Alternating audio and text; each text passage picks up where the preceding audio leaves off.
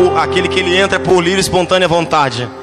O deserto de Deus não é o homem que pede para entrar, não é o homem que impõe para entrar. O deserto de Deus é o deserto que Ele nos leva, é o deserto que Ele nos conduz, é o deserto que Ele nos guia. Este é o deserto de Deus. Você lembra do texto que lemos no começo, o texto-chave? Deuteronômio 8 diz que Deus levou o povo para o deserto, para quê? Para que Deus humilhasse-os lá, para que eles aprendessem que nem só de pão viveria o homem, mas de toda palavra que sai, que procede da boca de Deus.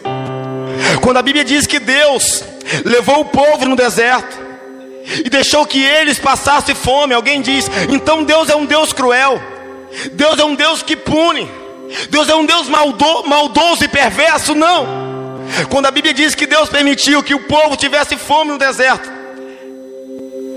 o que Deus queria ensinar com isso?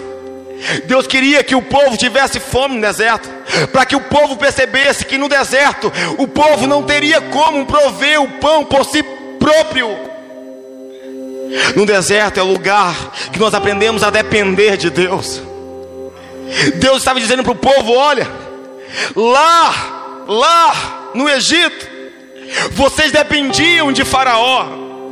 Faraó era o soberano, era o supremo. Faraó era dominador sobre vocês. Quando vocês tinham fome, vocês pediam Faraó.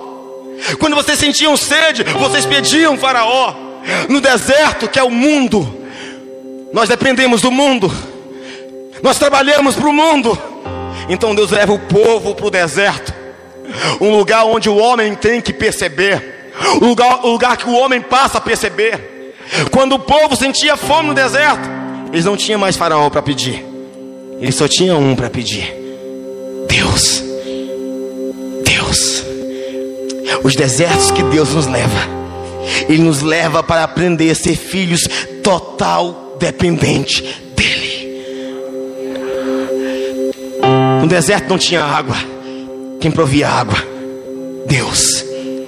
No deserto não tinha carne. Quem provia as codornizes? Deus. No deserto não tinha padaria. Quem provia o maná, o pão do céu? Deus. No deserto de dia só tinha sol. Quem provia a nuvem para refrigério? Deus. No deserto à noite era muito frio. Quem provia coluna de fogo para aquecê-los? Deus. Você já observou? Que em muitos desertos da vida você não tem condição para comprar uma agulha, mas sempre surge provisão. Quando Deus te permite entrar no deserto, já observou? Já contemplou? Às vezes estamos num deserto que não temos dinheiro para pagar uma conta de luz, para pagar o aluguel que vai vencer, mas sempre chega a provisão.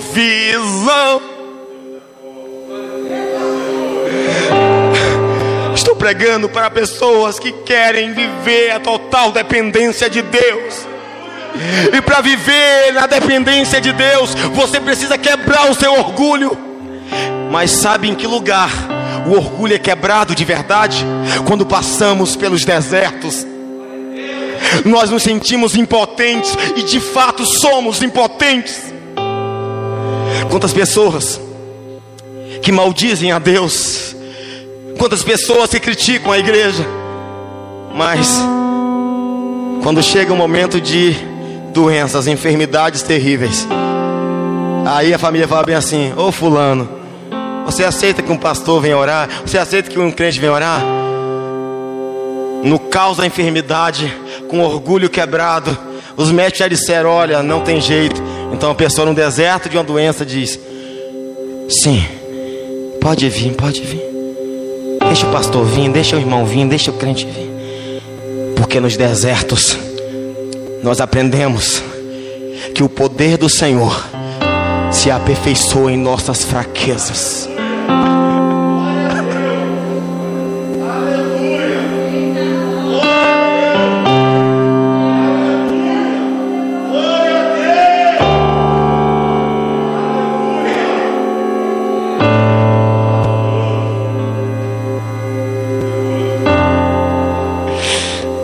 Momentos mais difíceis da vida.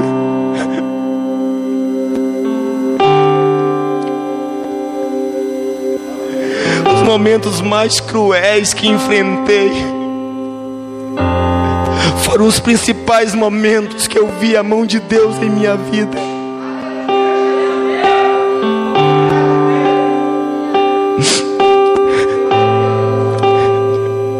Um dia alguém perguntou, pastor, que nós, quando entramos na igreja para caminhar, passamos tanto deserto? Sabe o que eu aprendi? E hoje eu tenho resposta. Porque quando nós viemos do mundo, do Egito, como o povo de Israel passou, se Deus não nos quebrar antes de entrar nas promessas, nós continuaremos pensando que tudo acontece pelo nosso próprio esforço. Por isso Jesus disse: se alguém quiser me seguir, se alguém não é uma não é uma imposição, não é uma obrigação, se alguém quiser, primeiro, nega-se a si mesmo Diga eu não sou nada, não tenho nada, eu quero começar de novo. Segundo, toma sua cruz. Entenda que na caminhada passaremos por dificuldades, cruz. E depois me siga. Muitas vezes, para servir o Senhor, perderemos tudo aquilo que confiávamos. Não quer dizer que isso é, sabe, via de regra para todos, mas dependendo da intensidade da sua confiança nas coisas que você tem, muitas vezes você vai ter que perder para que você possa receber tudo de novo. Você lembra do jovem rico? Ele disse: Eu quero ser salvo, Jesus. Eu quero vida eterna, Jesus. Mas quando Jesus disse: Olha, você guarda os mandamentos, eu guardo. Ou seja, ele diz assim: Eu conheço a palavra, eu vivo da palavra. Jesus disse: Então agora vive da prática. Venda tudo que você tem e me siga. Ou seja, quer me servir? Quer ter tudo comigo? Perde tudo que você tem, que o seu ego conquistou.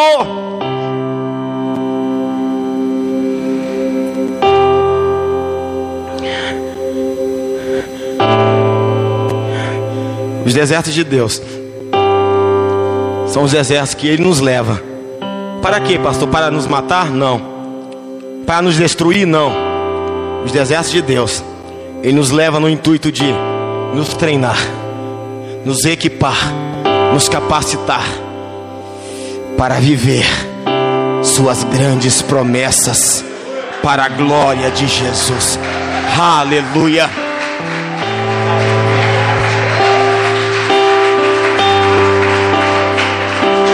Aleluia. Quero concluir. Assim como citei dois personagens que entraram no deserto por entrar, deserto do mundo, deserto do homem. Eu quero concluir citando dois, dois que entraram no deserto porque Deus levou. É o deserto de Deus. É o deserto das provisões. É o deserto dos propósitos celestiais. O primeiro, vamos falar de um homem chamado João Batista.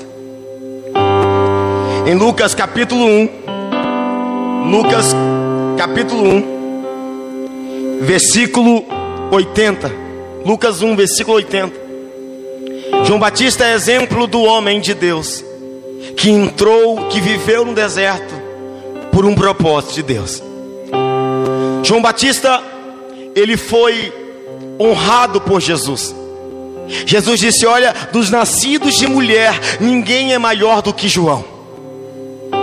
João Batista foi considerado o maior profeta que o mundo já viu. João Batista não teve vaidade. João Batista, João Batista não experimentou de riquezas.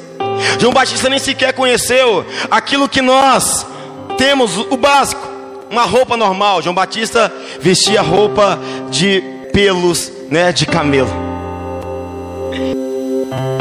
João nunca tinha comido um hambúrguer. João nunca tinha ido no shopping. João nunca tinha usufruído daquilo que nós normalmente usufruímos. Mas João nunca desistiu de Deus. João nunca disse: Ah, eu não tenho nada porque Deus está me punindo. Para João nunca foi peso a renúncia, sempre foi honra. Sabe onde João Batista foi treinado?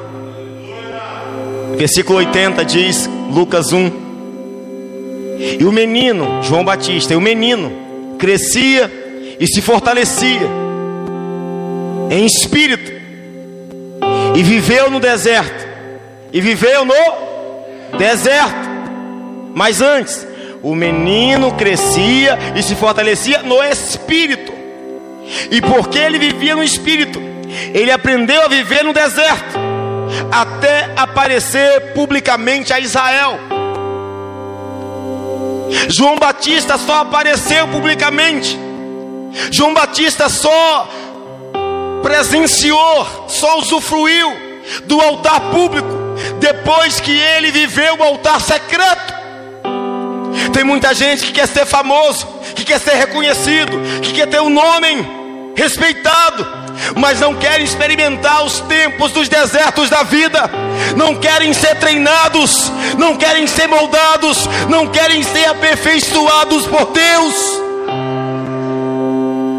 Precisamos entender que quando nós percebemos um homem, um homem honrado, um homem respeitado, de fato, você pode ter certeza, esse homem não chegou por chegar, esse homem não chegou de paraquedas, esse homem passou um tempo no deserto, esse homem conheceu o que foi o altar secreto, esse homem sabe o que é passar dificuldades, esse homem foi treinado por Deus, foi capacitado por Deus, ele foi assistido na escola do deserto de Deus. As pessoas nos conhecem pelo momento. Sabe agora? A roupa que você veste, o calçado que você tem, quando alguém olha para você, o carro que você tem, a bicicleta que você tem, a moto que você tem, a casa que você tem, o trabalho que você tem hoje, as pessoas te olham por hoje. Se você tem muito hoje, eles olham o seu momento falam assim: deve que foi muito fácil para Fulano conquistar, é muito fácil para você falar isso. Você tem. Porque as pessoas não conhecem nossa história, as pessoas conhecem o nosso momento. Agora, quando Deus te vê, Deus não vê o momento que você vive. H estava vivendo um momento ruim, foi para o deserto. Deus